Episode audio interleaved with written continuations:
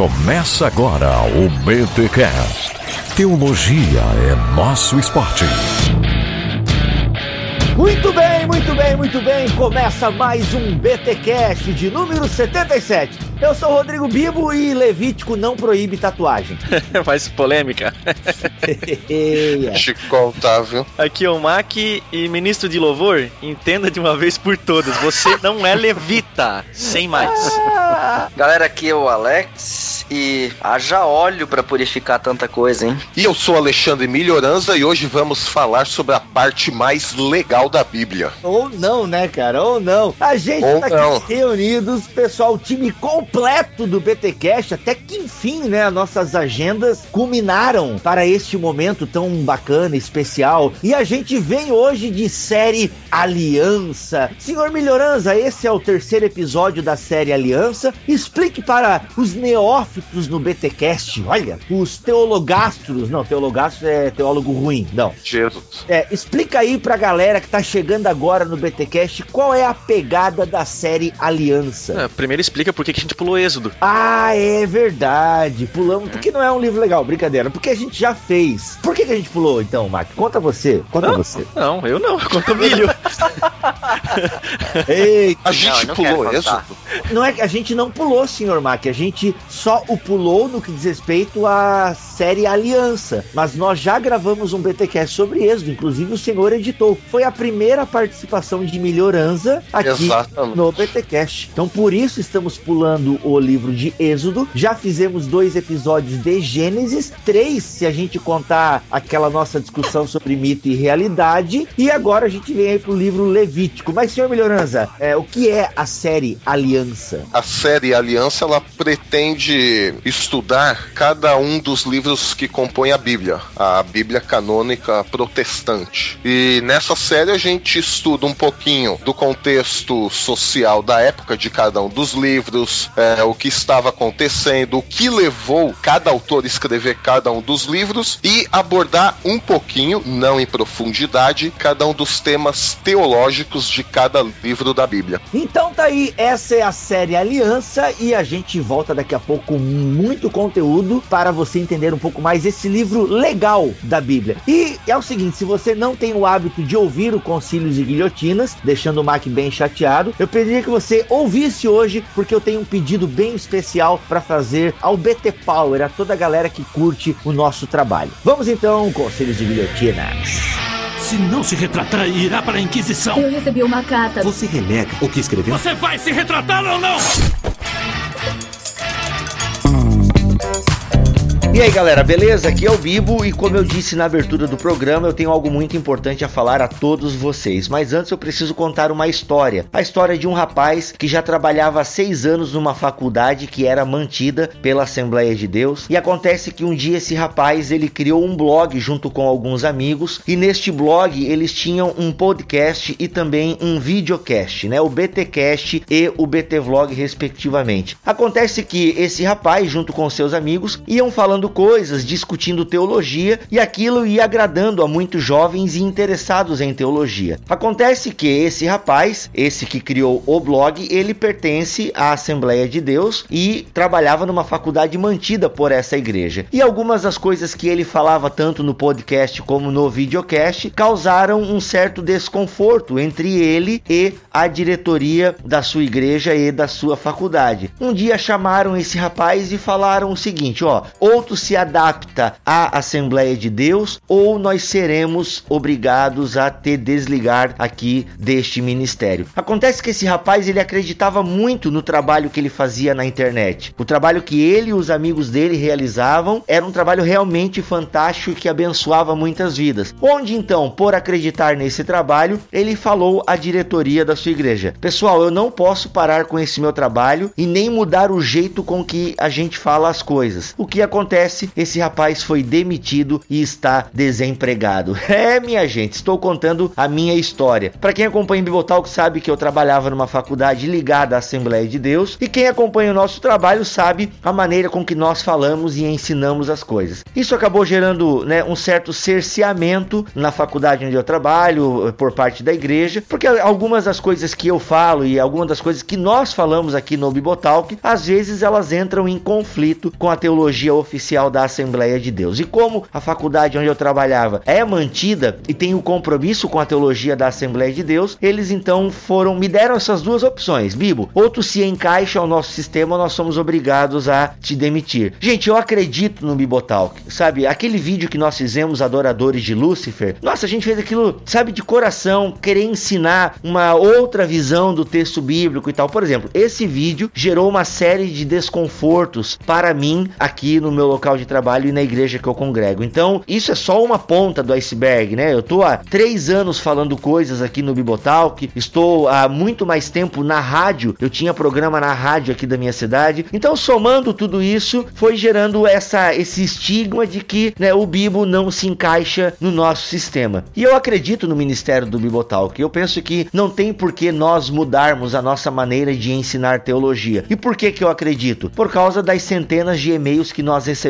todos os meses de pessoas agradecendo e louvando a Deus pela nossa vida e pela maneira com que nós ensinamos teologia. Gente, eu fui demitido, não sei o que, vai acontecer da minha vida daqui para frente, mas eu creio que Deus está no controle, né? Eu saí de consciência tranquila, saí assim convicto de que o ministério bibotal que ele é um ministério que vale a pena lutar. Obviamente abri mão do meu emprego, do sustento da minha casa para isso, mas porque eu creio que o bibotal que é um projeto de Deus. Em emprego a gente vai correr atrás, meu irmão, nem que eu tenha que voltar a vender colchão. Mas por que, que eu estou contando essa história? Porque eu quero a ajuda de vocês, galera. Eu preciso de mantenedores para terminar o meu mestrado. Vocês sabem que tudo que a gente aprende, né, na faculdade, no mestrado, no doutorado, a gente repassa para vocês aqui no Bibotalk, no nosso blog, ou em forma de vídeo, de podcast ou texto. Então, eu não quero parar com esse mestrado, até porque para eu conseguir um emprego será muito melhor tendo um mestrado, até mesmo um concurso público, se eu for prestar, tendo um mestrado é bem melhor. E falta somente um encontro para eu terminar esse mestrado e faltam apenas 10 mensalidades de 850 reais. Eu não tenho como pagar isso, né? Porque a faculdade onde eu trabalhava pagava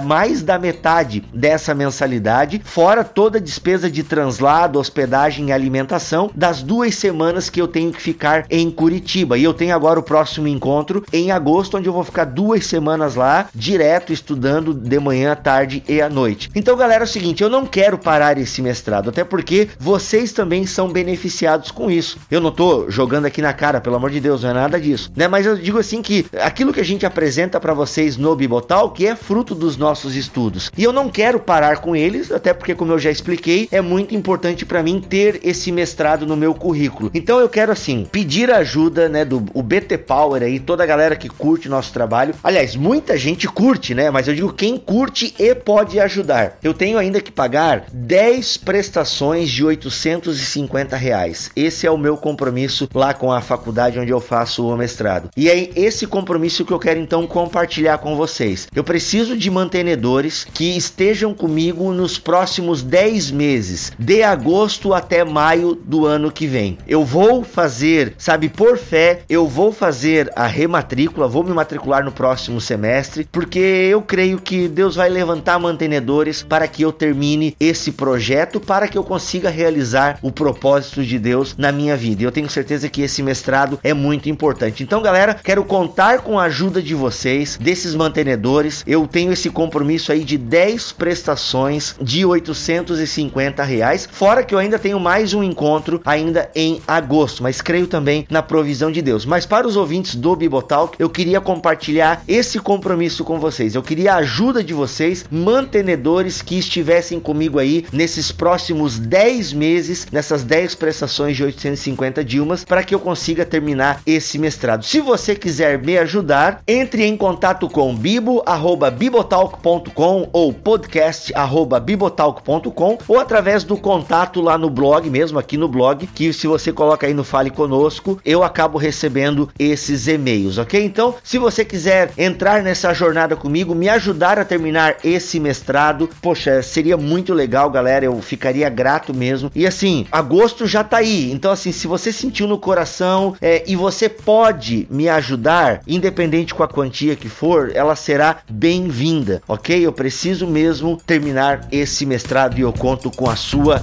ajuda. Valeu, galera!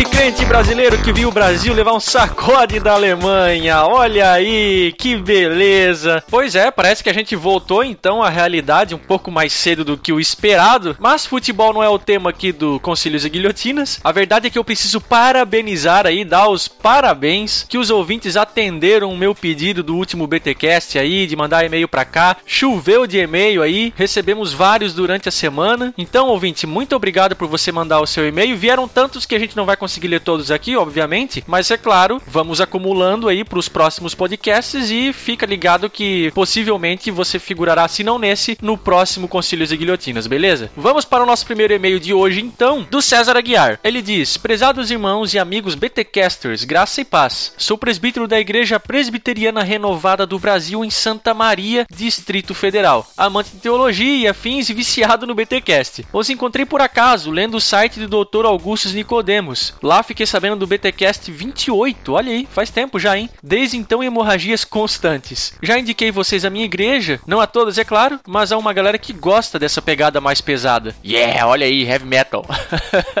Ouço constantemente e variadamente. Vocês têm sido canal de bênção para minha vida e por vossa causa praticamente deixei de ouvir músicas evangélicas. Que é isso? Também, né? Tem muita coisa ruim, mas enfim, né? Vamos mudar de assunto.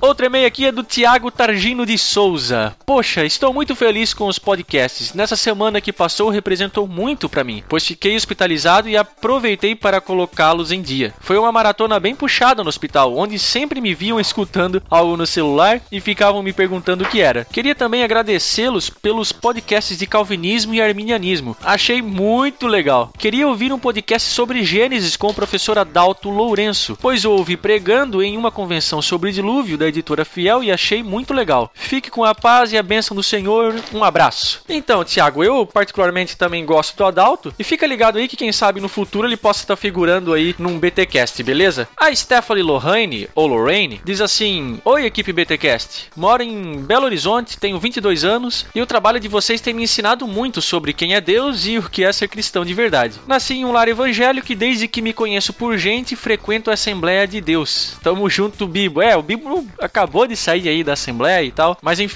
como diz minha amiga, na igreja que a gente frequenta temos que pescar o verdadeiro evangelho no ar, pois no meio do apelo emocional e o barulho, o que a gente queria mesmo era ensinamento tranquilo e simples da Bíblia, o que é raro acontecer. É, ensinamento tranquilo da Bíblia só se for para uma presbiteriana uma igreja histórica e olha aí. Aí o e-mail dela aqui é um pouco longo, ela conta um pouco sobre a vida dela e tal, que ela passou uns percalços aqui no relacionamento e tudo mais. E finalizando, ela diz aqui, brincadeiras à parte, continuem firmes fazendo o BTcast, pois tem abençoado muitas vidas, podem ter certeza. Que Deus continue abençoando vocês. E o nosso último e-mail de hoje é da Lígia Cristina. Olá meninos, tenho 22 anos e falo de São Paulo, capital. Resolvi mandar este e-mail só para dar meu parecer sobre esse cast que acabei de ouvir. Ela está se referindo aqui sobre aquele de Gênesis. Achei interessante a discussão, embora em alguns momentos fosse um tanto quanto confuso. Creio que há veracidade nos fatos contados nesses versos da Bíblia, porém o maior motivo pelo qual lhes escrevo o de apenas deixar a minha opinião sobre o Apocalipse, ó, de Gênesis Apocalipse. Olha aí. Vocês disseram sobre a visão de João e a forma como ele escreveu e questionaram se ele poderia ter entendido ou não. Nesse ponto, eu creio que João descreveu os fatos da sua visão de uma forma mitológica e a melhor que ele poderia interpretar. Um grande abraço e fiquem com Deus. Então, olha aí, pessoal, que legal, muito bom. Continuem mandando e-mails para nós. O Carrasco ficou felizão aí que o pessoal superou as nossas expectativas. E se você quer sugerir algum tema para um BTcast, algum convidado, quem sabe, quer tecer alguma crítica, ou até mesmo mandar o seu efeito BTcast, que é aquele áudio brutinho, sem edição, de mais ou menos um minuto, ok? Tudo isso você pode fazer mandando um e-mail para o podcast@bibotalk.com e falando o efeito BTcast. Olha aí o que a Isis de Oliveira tem pra gente.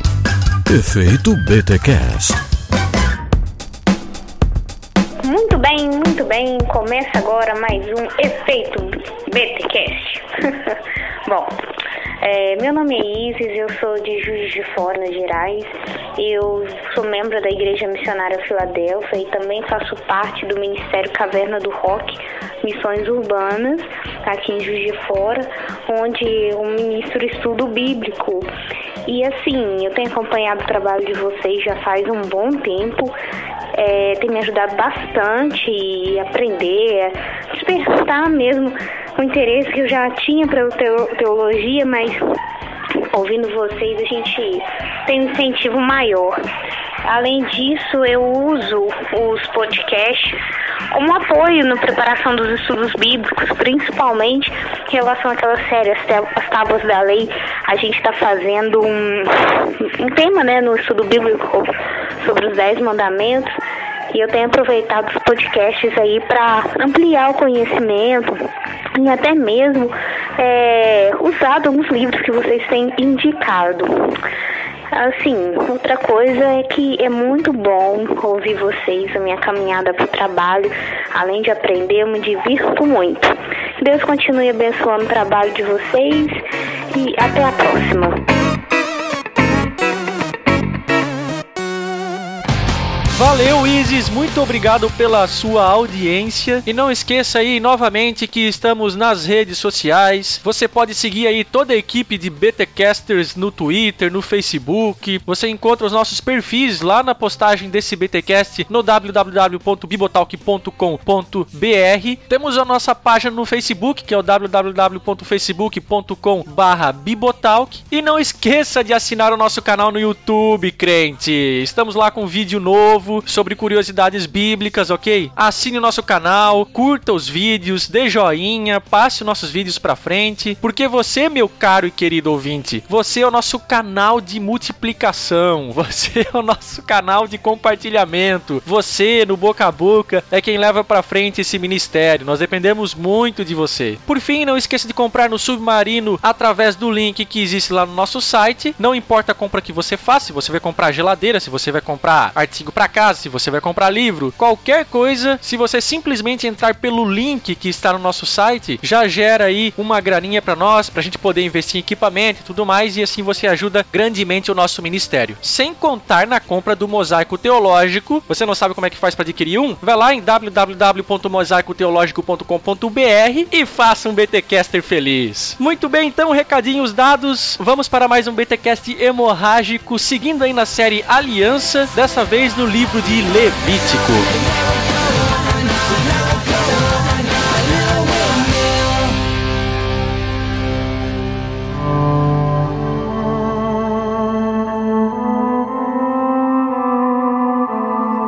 Bem, série Aliança, vamos estudar hoje o livro de Levítico. E nesse livro a gente pulou Êxodo, como explicamos na introdução. Na série Aliança a gente não vai falar sobre isso porque já falamos em outro BTcast. Mas o livro de Levítico está no Pentateuco, já fizemos uma introdução ao Pentateuco. Vamos entender então o propósito, né? O que motivou esse livro de Levítico? Ele está praticamente, eu estava vendo aqui, ele está no centro do Pentateuco. Né? Então isso será que quem organizou o Pentateuco deixou ele no centro para realçar a importância teológica desse livro, as suas instruções? Como é que a gente pode entender Levítico dentro do Pentateuco? Muito bem, é importante a gente perceber essa importância de Levítico, porque é o seguinte, quando o povo de Israel ele sai do Egito, ele ainda não era propriamente uma nação. Digamos, na melhor das hipóteses, era um bando de escravos vagando por aí. Não, não era o que a gente podia chamar de nação de Israel. E sim, era um povo escolhido por Javé, toda aquela coisa e tal, né? Uhum. Que a gente volta lá para Abraão. Deus, Javé, já tinha escolhido esse povo sem nenhum tipo de critério, merecimento, libertou da escravidão, mas uh, eles ainda não tinham chegado no ápice da promessa dele, que era o quê? Além de ser um grande povo, é ter também uma terra prometida. Isso. E E lá nessa terra, esse povo deveria servir de testemunho para outras nações. Então, uhum. o deserto, digamos, não era o lugar do povo exercer o testemunho que Deus tinha para eles, uhum. né? Então, eles precisavam, além de ser uma grande nação, precisava da terra prometida também para culminar na promessa total de Javé. Só que durante esse trajeto, quando eles estivessem já na terra prometida, como toda a nação, eles teriam que ter uma lei, um código de conduta, uhum. porque eles teriam contato com outros povos e eles tendo esse código de conduta, tendo essa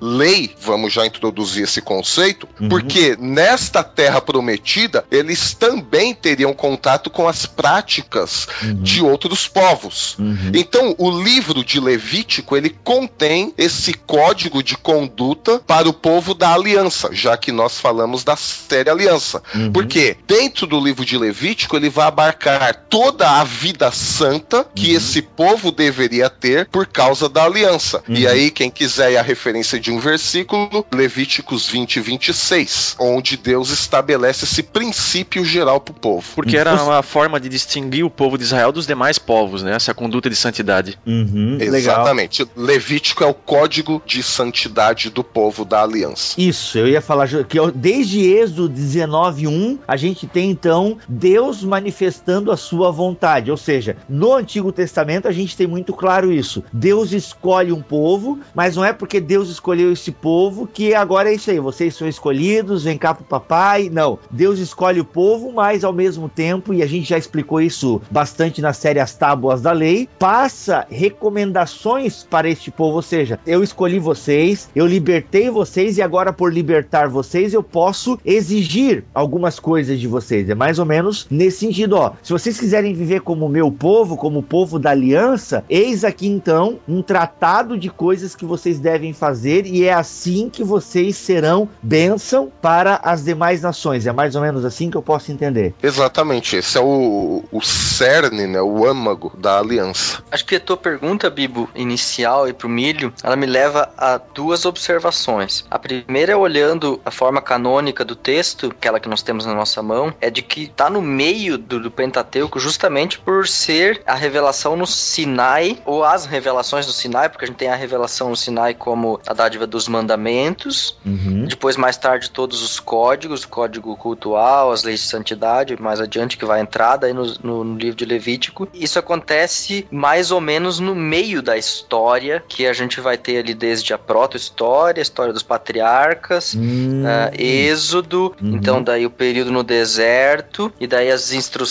e depois mais no final, naquilo que o Fonrado chama de Exateuco, que inclui Josué, uhum. a tomada da terra. Então isso está no meio da história, né? Tem uma sequência cronológica olhando, aí, né? Exatamente, tem uma sequência cronológica só olhando pela forma canônica do texto. Uhum. Se a gente olhar pela história da redação, aqui crucifico o Alex que aceita essas hipóteses liberais, hein? é... Ah, me crucifica junto também, então. Vou dar tchauzinho pra eles lá de baixo. então, se a gente olhar pela história da redação do texto, então a gente teria que o livro de Levítico, em boa medida, faz parte do código sacerdotal. Então, a gente teria a Bíblia iniciando com o sacerdotal em Gênesis 1. Daí a gente teria já visto, já visto Eloísta em boa parte de Gênesis, com logicamente redacionais diversos ao longo dele. Êxodo, em boa medida, já visto Eloísta, até uma certa parte onde começa então o sacerdotal de novo, uhum. é, ali na revelação no Sinai, de Êxodo 19. E depois, é, mais para frente em Êxodo, se não me engano, 24 também, a gente tem bastante forte sacerdotal. E o Levítico, então, é praticamente sacerdotal. E aí o Deuteronomista é, vai aparecer depois lá, propriamente no Deuteronômio, anteriormente só mais como acréscimos redacionais. Mas então nas, seria, ele está no meio justamente porque a gente tem nas tradições mais antigas já vista, depois Eloísta e a união das duas. Aí bem no meio sacerdotal, que é da época da centralização do culto em Jerusalém sob Davi e Salomão. E mais tarde o Deuteronomista com Josias, né? Hum. Então aí já pré-exílico, alguns outros vão dizer que é pós-exílico, mas enfim, hum. isso não pouco importa. Então aí seria pela tese da história da redação do Pentateuco. Se é assim mesmo ou não, fica aí pro debate. faz até um certo sentido, porque digamos que a, a fonte sacerdotal é o que liga as fontes javista eloísta com deuteronomista. Uhum. Né? Exato. E faz até sentido também juntando história da redação e essa análise mais canônica, porque é o seguinte, em Êxodo, a gente vai ver, principalmente ali entre os capítulos 25 e 31, a construção da moldura da adoração que o povo da aliança deveria prestar a Javé. Então vai falar muito sobre a construção do lugar de adoração, a constituição das coisas externas. E em Levítico, nós temos o recheio dessa moldura. Porque enquanto em Êxodo nós temos a construção da moldura, a parte externa do edifício, digamos assim, é, edifício que? Da adoração de Javé. Em Levítico, nós temos agora o recheio disso. O livro de Levítico ele vai descrever os detalhes da forma de adoração e da forma de culto que o povo deveria prestar a Javé dentro do tabernáculo, dentro dessa forma que foi descrita em Êxodo.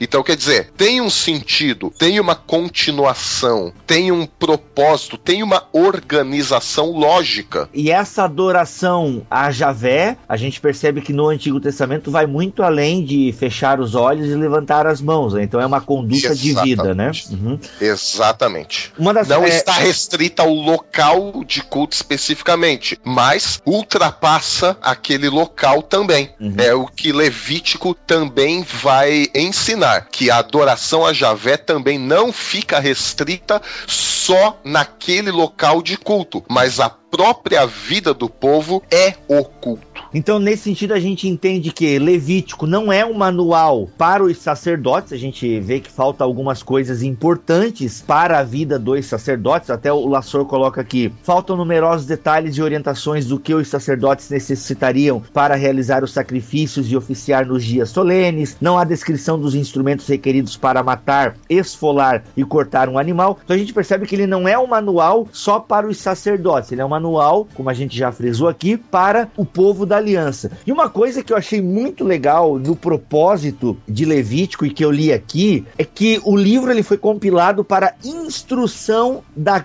congregação. Então ele não é algo só para os sacerdotes, mas é para que toda congregação ela tenha parâmetros para os detalhes do culto, o procedimento correto para fazer os sacrifícios, observar os tempos solenes, né, as datas, toda a questão do calendário, as festas. Eu achei legal porque assim, o povo inteiro é convidado a conhecer o livro da lei, né, o, o Levítico especificamente, para que ele possa viver como um povo santo. Ou seja, esse conhecimento ele permitia ao povo realizar o seu culto de modo aceitável a Deus. E aqui o que me chamou a atenção e também monitorar os sacerdotes, verificando se cumpriam devidamente a lei. Cara, eu achei isso fantástico porque porque tocou num ponto bem específico da minha vida, que um dos motivos, né, que levou a minha demissão da faculdade teológica, que eu, eu venho batendo nessa tecla ao longo dos anos na rádio, e num programa eu comentei justamente isso, que os pastores devem se preparar para as pregações, que não dá para ficar só no Salmo 23, tem que ter mais conteúdo bíblico teológico nas pregações. E eu falei assim que a igreja deve também cobrar dos seus pastores e pregadores boas pregações. E aí isso alguns obreiros ficaram revoltados e tal, foram falar, né, com a minha liderança de que eu estava querendo incitar a igreja contra o pastor. E é interessante que já o, o objetivo do livro de Levítico, e eu penso que isso dá para se estender para a Bíblia inteira, né, fazendo aqui já uma aplicação, é justamente isso, é o povo conhecer este livro para que possa monitorar o andamento do sacerdote. Eu achei isso muito legal. É até muito simples isso, Bibo. Isso que você falou é o coração do livro de Levítico e é o coração da nossa vida, do relacionamento com Deus. Uhum. Em Levítico está escrito: Sejam santos, porque eu sou santo. Em todo o Antigo Testamento, o povo da aliança deveria viver a aliança com Deus dessa maneira. E esse conceito ele é estendido pelo apóstolo Pedro também no Novo Testamento. testamento, né? Vocês são o quê? Povo santo, né? Povo escolhido, raça de sacerdotes, sejam santos,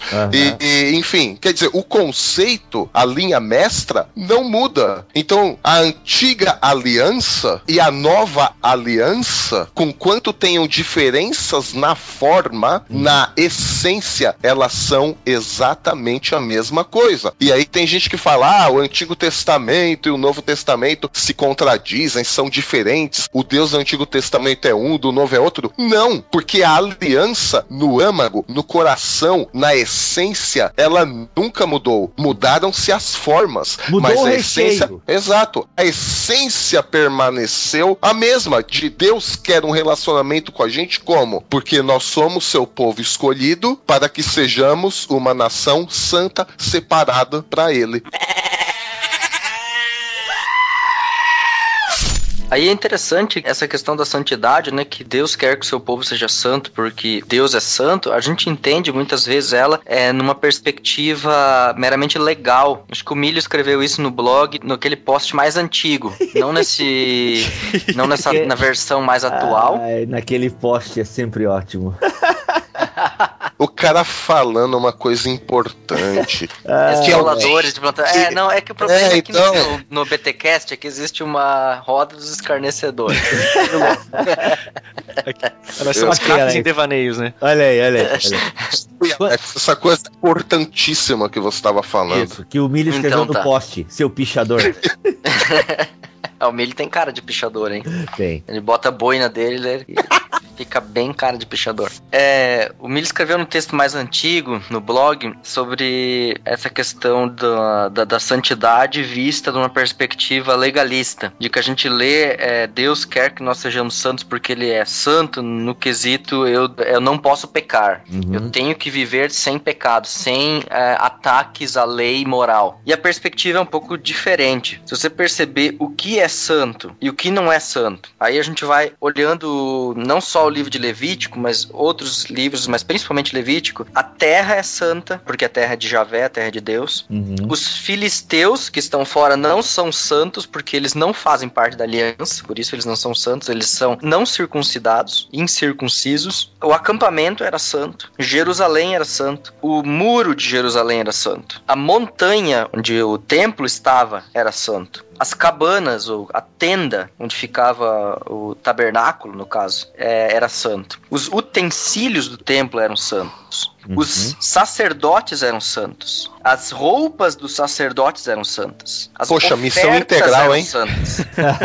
Exato, é, pois é. Ou seja, você Alex, eles que- faziam questão de evidenciar isso, né? Faziam questão de evidenciar que tudo isso era santo, mas o que, que significava que isso era santo? E como é que fazia quando uma coisa deixava de ser santa? Uma coisa deixava de ser santo quando geralmente ela tinha contato com alguma coisa que tinha o potencial de produzir morte. Por exemplo, cadáveres, doenças e relações com as quais eles tinham dúvidas. Ou seja, em certa medida o sexo fazia parte daquilo que estava colocado como impuro, mas somente em determinados períodos, geralmente ali quando a mulher estava na menstruação, por causa do sangue. Aí a gente vem para outra questão. O sangue servia tanto para tornar algo impuro quanto para tornar algo puro. Explico. O sangue do ser humano tornaria algo impuro. Se eu tivesse um sangramento e ah, esse meu sangue escorresse sobre um utensílio do templo, uma roupa de sacerdote, tornaria ela impura, porque eu sou um ser humano, o meu sangue escorrendo significa a minha vida indo embora, ou seja, está relacionado com a morte, e por isso torna aquilo impuro. Que é um Enquanto preceito sangue- de Levítico, né? A vida está no sangue, é um, prefeito, é um está no preceito levítico. Levítico 17, 11. Exatamente. Isso, Levítico 17, 11. Exatamente. E, por outro lado, o animal sacrificado, o sangue dele purifica. Porque é a vida dele que foi dada e Deus, através daquele sangue, santifica, de novo, purifica aqueles objetos e eles se tornam novamente aptos para o culto, aptos para o uso, ou aquela pessoa se torna santa, de novo, pela limpeza através da água, ou mesmo pela consagração. Aí os objetos de culto ainda seriam, além de purificados, consagrados através do óleo. Mas aí era o sangue É que- segundo a instrução de Deus, né? Era de Exatamente. Determinado tipo de lugar que deveria vir esse sangue. Exatamente, mas aí perceba o seguinte: o sangue humano escorrendo, que simboliza morte, ele torna algo impuro. O sangue do sacrifício, de acordo com a, as instruções devidas para ele, torna algo puro. Então, o que torna algo impuro é tudo aquilo que está relacionado à morte. Hum, E aquilo que torna puro é tudo aquilo que está relacionado à vida. Que é um Então- valor do reino de Deus. Exatamente. Se a gente Então, parar pra pensar no Novo Testamento, o reino de Deus é tudo que aponta pra vida.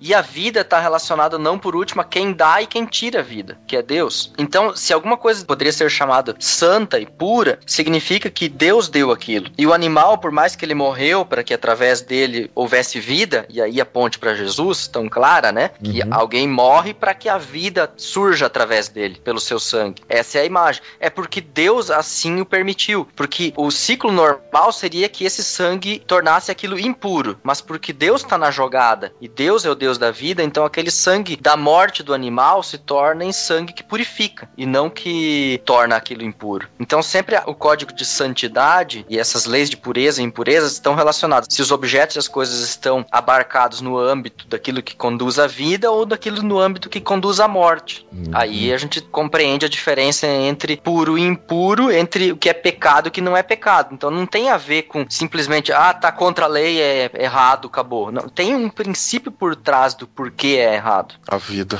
É a vida, essa é a questão. Boa. E aí a gente entende um pouco melhor o que acontece com Jesus. E aí a gente entende que a gente não precisa mais fazer ritual de purificação hoje. Eu não preciso fazer 10 batismos para ser puro. Eu só preciso de um. Eu não preciso botar 20 vezes óleo na cabeça de alguém para que seja consagrado ou na tomada ou sei lá onde. Porque isso já foi feito em Jesus. Eu não preciso fazer. E os objetos não têm mais esse valor de puro e impuro. É interessante E- notar que o, o Novo Testamento vai dizer que Jesus não era do sacerdócio levítico, mas o sacerdócio de Melquisedeque, né? Isso tem uma diferença grande também nessa questão aí. Porque me parece, tomando essa tua fala, Alex, que o fato de que Jesus foi um sacrifício perfeito, e quando diz que ele é do sacerdócio de Melquisedeque, ou é uma ênfase no fato de que o sacerdócio levítico realmente não tinha todo esse poder de purificar, de santificar quanto Jesus teve, né? É, e tem outro detalhe. Acho que sim, dizendo a primeira resposta sim, para o que tu coloca. Segundo, é que a ideia do sacerdócio de Melquisedeque é que Melquisedeque, se a gente colocar ele assim numa história das religiões comparadas, ele está muito anterior a toda essa revelação Isso. sacerdotal Isso. que a gente tem no Antigo Testamento, ele está colocado lá na época de Abraão, ou seja, ele está colocado numa Jerusalém que ainda não é a Jerusalém dos israelitas. Uhum. Ele não é um sacerdote de Israel. Isso representa o quê? Que Cristo é sacerdote sobre todos, também os que estão fora de Israel. Uhum. Ele faz um sacrifício que não serviu só para Israel, é um sacrifício que serviu para todos, também os que estão fora.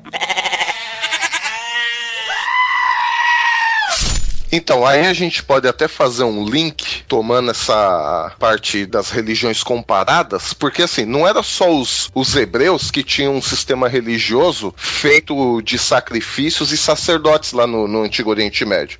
A gente pode estudar que os, os egípcios, eles também tinham seu sistema de holocaustos, ofertas de comunhão, eles tinham o lugar próprio da adoração das divindades deles, e até muitos rituais semelhantes aos que os, os israelitas executavam.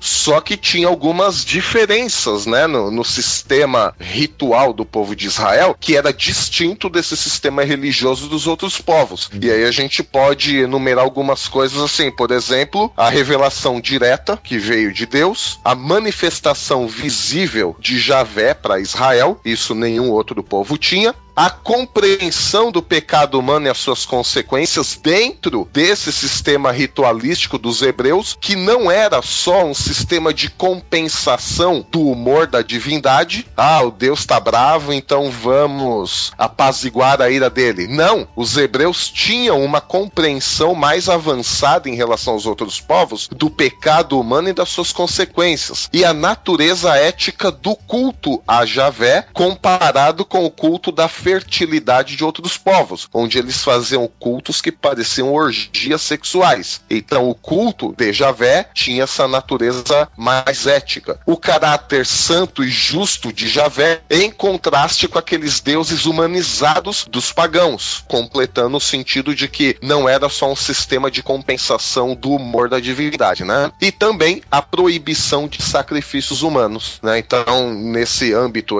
das religiões comparadas, a gente pode enumerar essas diferenças também no sistema de ritual e sacrifício dos hebreus. Traduzindo, tudo isso que o Milho falou é basicamente o seguinte: as religiões em volta de Israel buscavam os seus deuses simplesmente para ter boas colheitas, para encher o bolso, ter comida na mesa e ponto final. Tudo isso, sexo, significa procriação, significa que vai ter mais colheita, por isso ele fazia parte. Ou seja, cada uma desses cultos havia uma, um simbolismo que indicava para colheita, para produção, para benefício próprio. Hum. Deuses Os problemas do dia a dia, né? Uhum. Exatamente. Eles buscavam soluções imediatas para o aqui e o agora. Enquanto Exato. que em Israel buscavam um Deus que se preocupa com a vida e com o povo como um todo. Um Deus que não está ali, ali apenas para servir a caprichos momentâneos. Uhum. Você tem relacionamento, né? Ah, é um Deus de relacionamento, isso. é um Deus de vida. Que Maqui? Não, eu ia falar justamente isso, que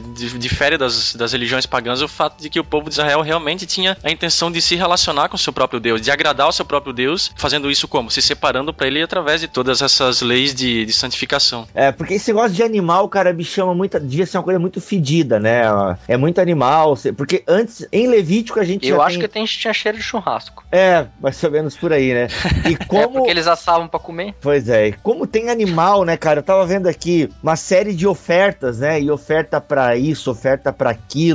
Caraca, e... picanha todo dia, cara, já pensou? Nossa, e gordura, né? A gordura ficava com quem? Com o sacerdote, é isso? A gordura Sim. é queimada. É queimada, né? Gordura queimada, né? hum, né? Gordura que. Você já pensou aquele churrasquinho bem gorduroso, assim, quando você faz, assim, vai Olha, olha aí, me, assim, medicina preventiva. Por isso eu falo, isso aí, ó. o cheiro era excepcional, cheiro de churrascaria, cara. É. E como tem, cara, é muita oferta, é muita coisa. Não tinha problema é... com colesterol. Não, o pessoal não tinha, porque queimava a gordura, né? Mas é, é, é, incrível, assim, como existiam essas leis regulamentando as purezas rituais e, e coisa arada. Olha, eu fico assustado quando eu olho para Levítico e vejo a quantidade, os tipos de oferta e que como tem gente que vai lá em Levítico buscar nome de oferta, né? Ó, irmãos, essa aqui agora é uma oferta alçada, uma oferta não sei o que, é oferta de purificação do templo. O pessoal vai lá em Levítico caçar nome Esse bonito é para oferta, né? Muito problemático aí. É, bem complicado porque, como já foi falado aqui, Cristo nos livrou dessas leis cerimoniais.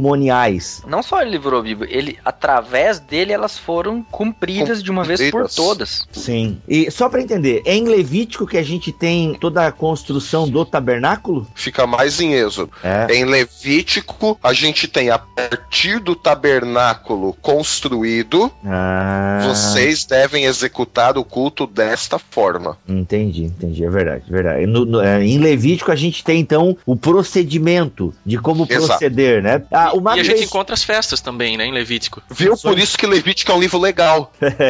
é, tu não falou nesse sentido, né?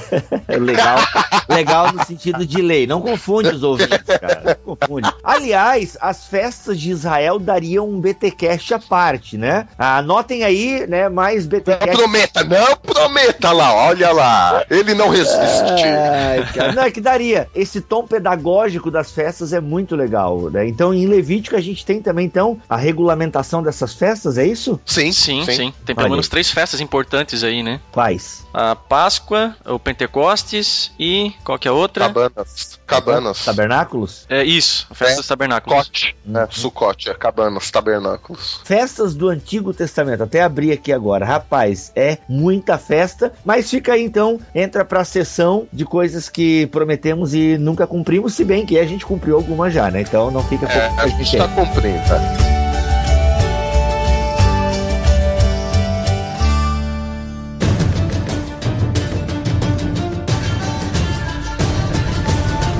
Mas Levítico, cara, eu sempre assim, quando eu li Levítico, eu achava ele meio chato, assim, justamente por ser um monte de coisinha, um monte de regra e, meu, e detalhes e detalhes. Só que depois eu fui entender o porquê que Levítico é tão minucioso, ele é tão cuidadoso né, com as suas ordens, as suas leis, os seus ritos de purificação, as suas ofertas, as suas instituições de festas, porque existe um motivo, né? Existe uma mensagem que está por trás de todos esses detalhes. Como é que a gente entende? Sim, sim. É que, o, o, na verdade, o livro de Levítico, ele tem que ser lido como uma continuação dessa parte que a gente falou agora há pouco, dos capítulos 25 a 40 de Êxodo. Uhum. Porque na segunda parte, que entra o livro de Levítico, que inclusive dá é o nome hebraico do livro de Levítico, que é Ele chamou o Senhor a Moisés. Tipo, uhum. já dei todos os procedimentos de como montar todo. É, não me leva mal, tipo, o palco da adoração, vamos dizer Isso. assim. Uhum. A partir do momento que está tudo montado, e chamou o Senhor a Moisés e deu todas as instruções a partir dessa estrutura montada. Então, essa estrutura, na verdade, a gente pode dar uma estendida nela até Números capítulo 10, onde narra o primeiro ano, digamos, do nascimento da nação de Israel. E aí, essas leis, dentro do livro de Levítico, eles são discursos que Javé vai falar para Moisés para que ele transmita ao povo. E essas leis, como você mesmo disse, Bibera, para todo o povo, pois tratava desses procedimentos de culto, as festas solenes, instruções para o sacrifício e as diretrizes gerais para o povo, para que a vida, olha que legal, a gente brincou aqui com missão integrada, né?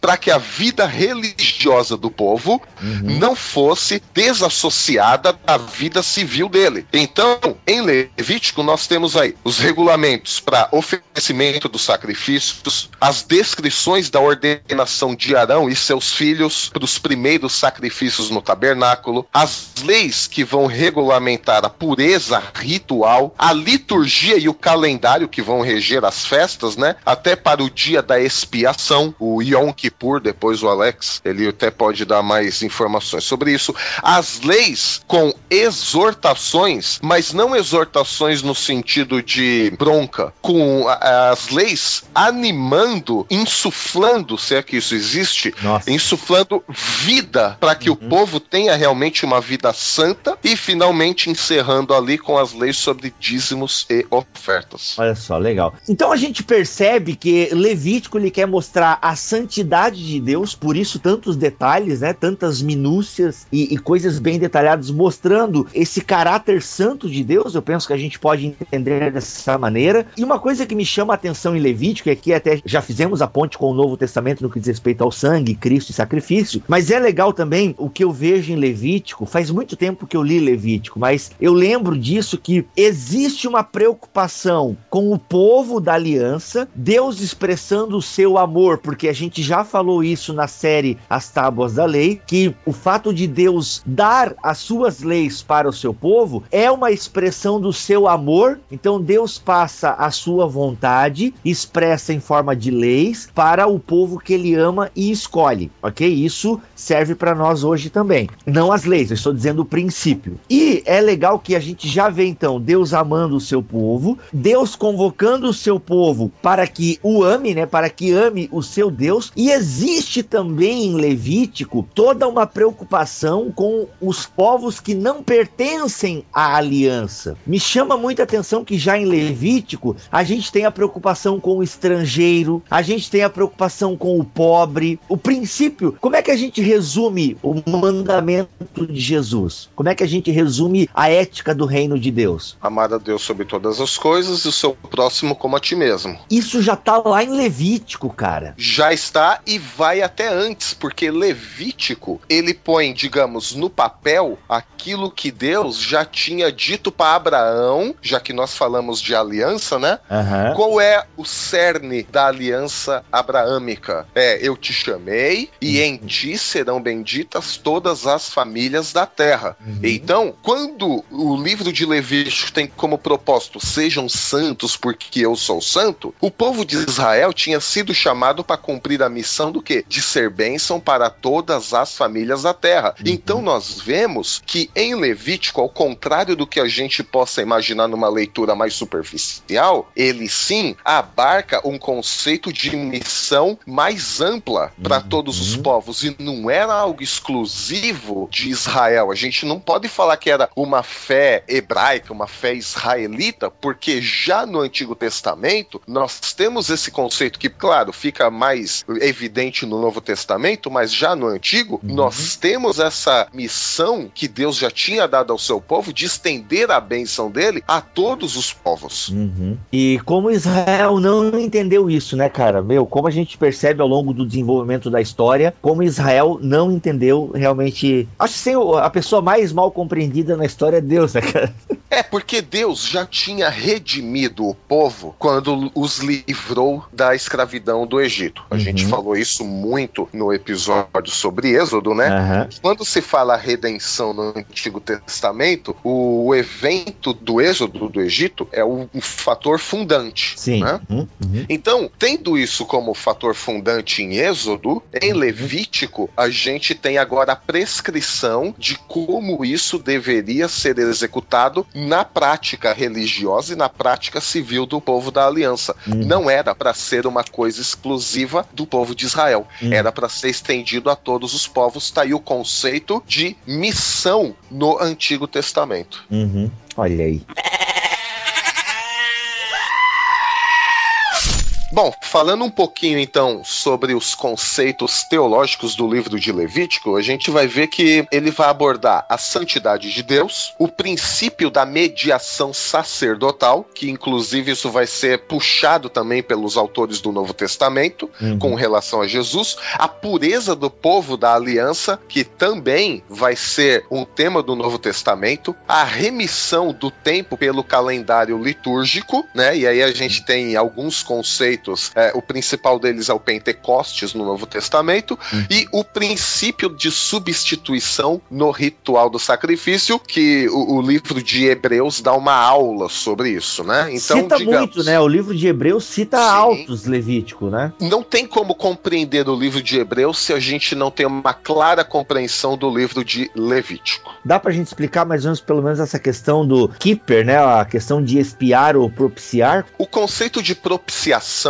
no Antigo Testamento era no sentido de o povo, com base no conceito que ele tinha de pecado e as consequências de pecado, eles realizavam esses rituais Uhum. e por meio ali do sangue daqueles animais era feita a propiciação. Mas o que é essa propiciação? Uhum. É aquele momento em que Deus olhava o povo executando a prescrição que Deus mesmo tinha dado e se tornava propício ao povo, se tornava favorável ao povo. Era até um conceito, digamos, de graça no Antigo Testamento, porque Deus podia destruir todo mundo, ele estaria até no direito. Falou: bom, eu criei o homem para uma coisa, ele não está agindo conforme eu criei, eu tenho todo o direito, como Deus e Criador, de destruir tudo. Ele tentou, E- né? É, exato. E, e o dilúvio serve pra isso, Pra mostrar que Deus tem o direito, mas que mesmo assim não resolveu muita coisa porque o coração do homem está sempre inclinado pro mal. Sim. E aí por meio do sacrifício de sangue, porque o sangue representa a vida, Deus olhava pra isso e, se tornava favorável ao povo, se tornava propício ao povo, concedendo pela graça, olha o conceito aí, mais uma chance. Então aqueles que dizem que o Antigo Testamento é só lei, lei, lei, tem aí um- uma visão equivocada do Antigo Testamento, porque por meio dos rituais prescritos pela lei, Deus manifestava sua graça. Isso é o sentido de propiciação. Então, só pra gente entender, ah, por isso que os animais eram sacrificados, então, no Antigo Testamento, porque a ideia da, justamente da substituição, a propiciação, aplacar a ira desse Deus, né, significa isso, propiciar, ainda que a palavra-chave, segundo o Lassor aqui, é keeper, e ela significa expiar ou propiciar, ela pode significar os dois, só que a ideia de propiciar é justamente a remoção do pecado, e quando a Exato. pessoa ela pecava, existia então o sacrifício desse animal, até lembrando a pessoa das consequências do pecado dela e Deus não brinca com o pecado. O pecado é punido com a morte. Mas como Deus não sacrifica a seres humanos, ele sacrifica animais. Ele pede então o sacrifício de animais justamente para o pessoal entender a seriedade é, do pecado, né? O Levítico 17:11 que a gente citou aqui, porque a vida do animal está no sangue. Eu vou-lo designei para fazer expiação, ou seja, se bem que espiar é mais o sentido de cobrir, né? Não sei se a gente É, pode entender. espiar é tirar fora, Ah, tá. remover Olha e aí. propiciar é o Uhum. derramar da graça de Deus. Uhum. Então Deus tira o pecado e derrama a sua graça. Olha aí. Você vê que o Antigo Testamento em relação ao Novo, nesse aspecto, não mudou de novo. Mudou-se a forma, mas a essência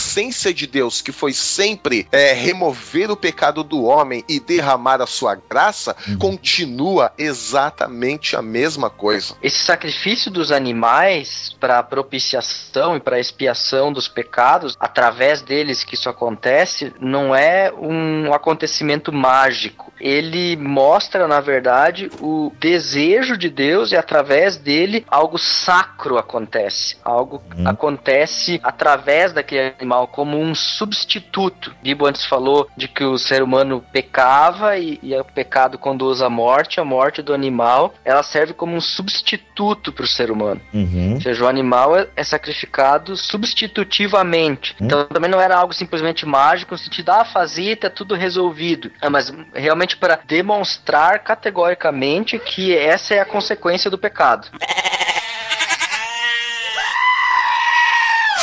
ele não tinha um efeito de fato como veio a ter com Jesus, né? Era mais um. Sim. Tinha mais um fator pedagógico, porque senão Uhum. não, não faria sentido eles estarem continuamente durante todo o Antigo Testamento sacrificando, sacrificando e sacrificando. Ah, não, não, não. É que os sacrifícios de animais, eles realmente não eram realizados para a salvação do pecado das pessoas. Isso, É isso. como você mesmo disse, tinha um caráter também pedagógico de preservar a santidade da presença de Deus no meio de um povo pecador. Uhum. Ou seja, isso estabeleceria um relacionamento saudável entre Deus e o povo, porque o ritual era simbólico. E Uhum. também o outro propósito dos sacrifícios era adorar a Deus por causa da sua presença no meio do povo da aliança. E Uhum. podia representar também a santidade de Deus em contraste com o pecado humano. Não era para a salvação. Uhum. Era mais no sentido pedagógico de mostrar que Deus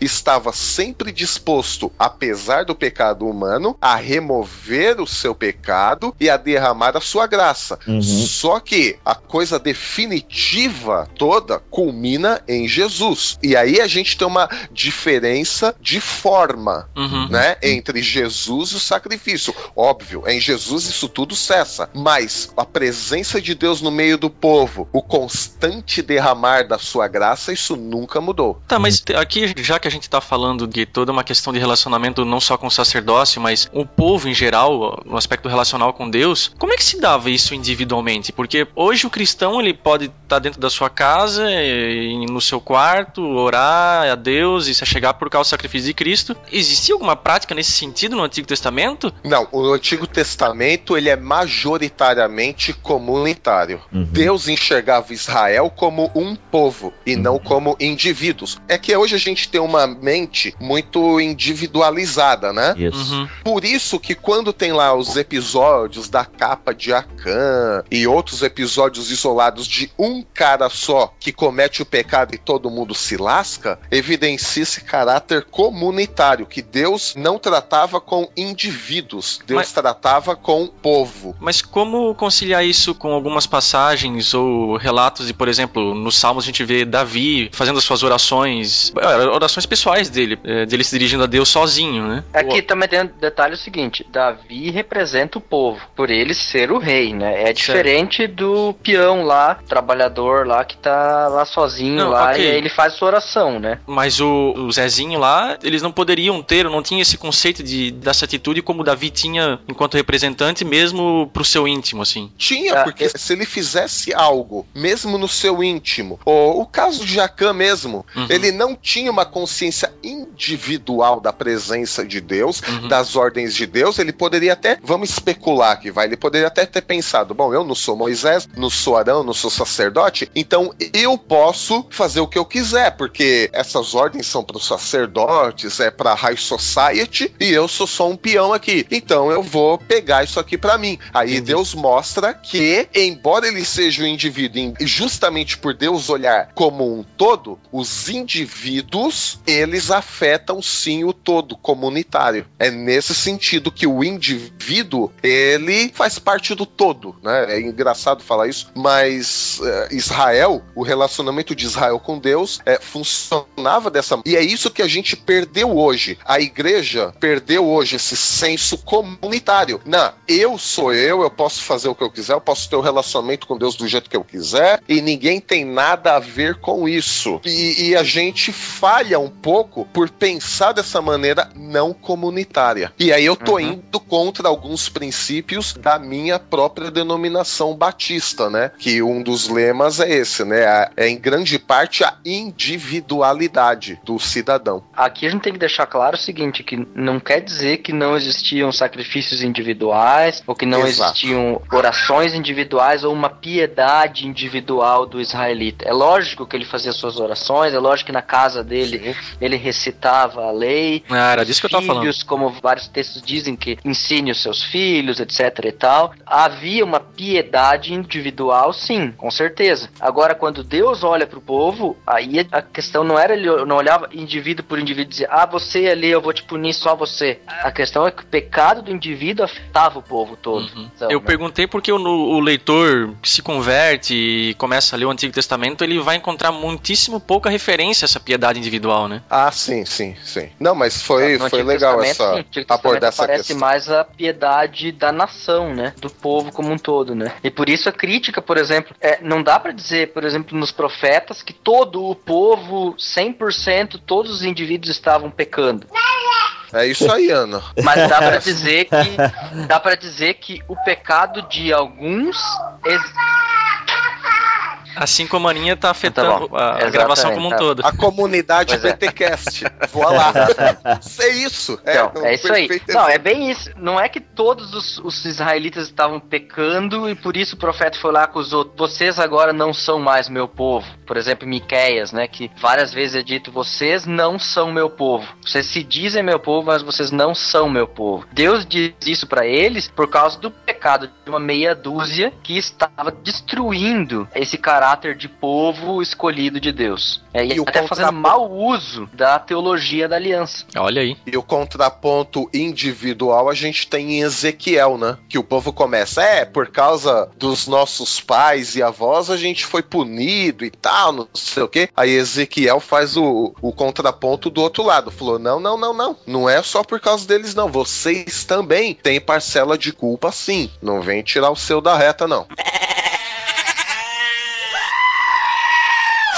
Acho que uma coisa legal para explicar aqui é aquela questão do descanso sabático, que a gente já tem, tem ouvido aqui bastante no BTcast, o Bispo Walter, né, quando teve lá, ele falou a respeito do seu descanso sabático, o Marcos Almeida aí no último BTcast também falou que não é uma banda nova dele, tá?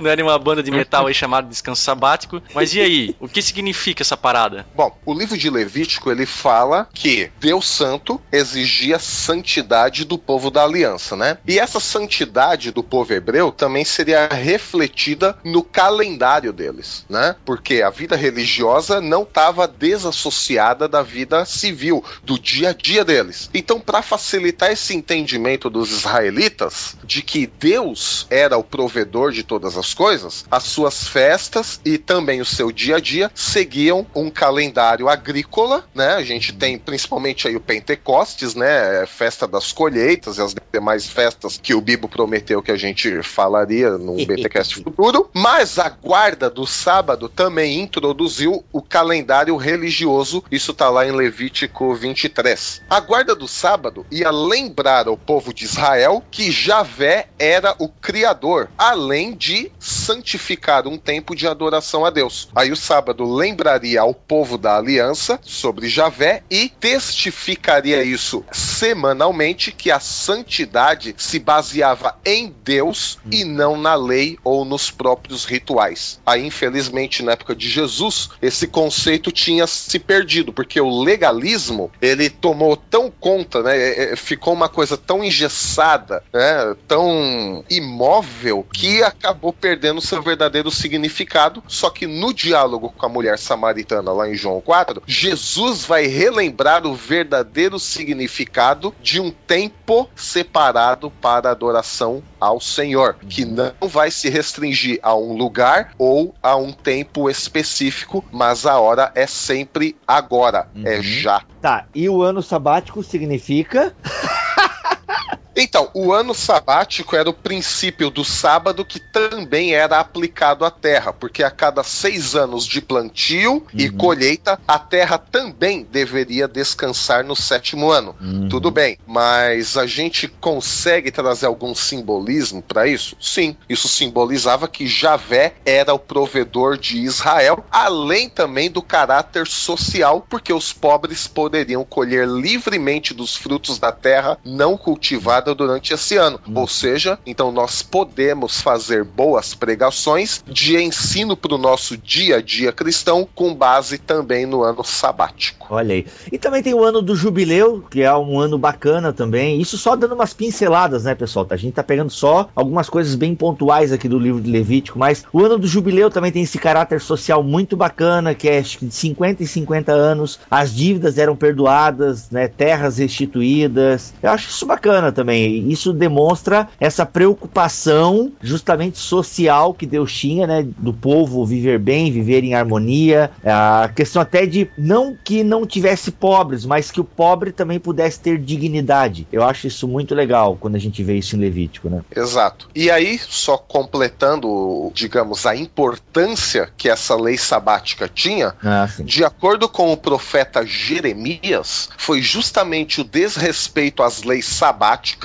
Olha aí. Notem, não exatamente ao sábado em si, mas ao que o sábado significava. Esse caráter social, esse caráter de adoração a Deus, foi justamente o desrespeito a esse caráter sabático que causaram a queda de Jerusalém e o exílio para Babilônia. Quem quiser conferir, tá aí em Jeremias 25, capítulo 25, versos 8 a 14. Uhum. E o exílio foi justamente o que? O castigo de Javé ao separar o povo da aliança da terra da promessa, justamente por negligenciar as leis relativas à terra que o próprio Deus tinha dado por graça ao povo da aliança. Olha que Olha. coisa sensacional.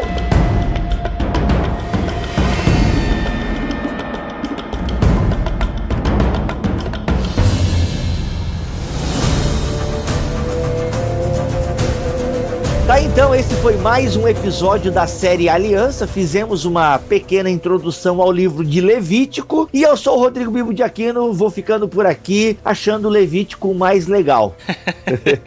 Eu sou o Mac. Oi, Teologia é o nosso esporte. Tá com saudade, né? Olha aí, eu tava. Tanto que eu tava falando, eu que falei no último tudo. Eu sou Alexandre Melhoranza e as festas de Levítico são realmente muito legais. Aqui o Alex, e são esses os mandamentos que o Senhor ordenou a Moisés para os filhos de Israel no Monte Sinai. Olhe para Cristo, veja que ele cumpriu esses mandamentos e siga amando o seu Senhor e seja por ele abençoado. Valeu, até a próxima.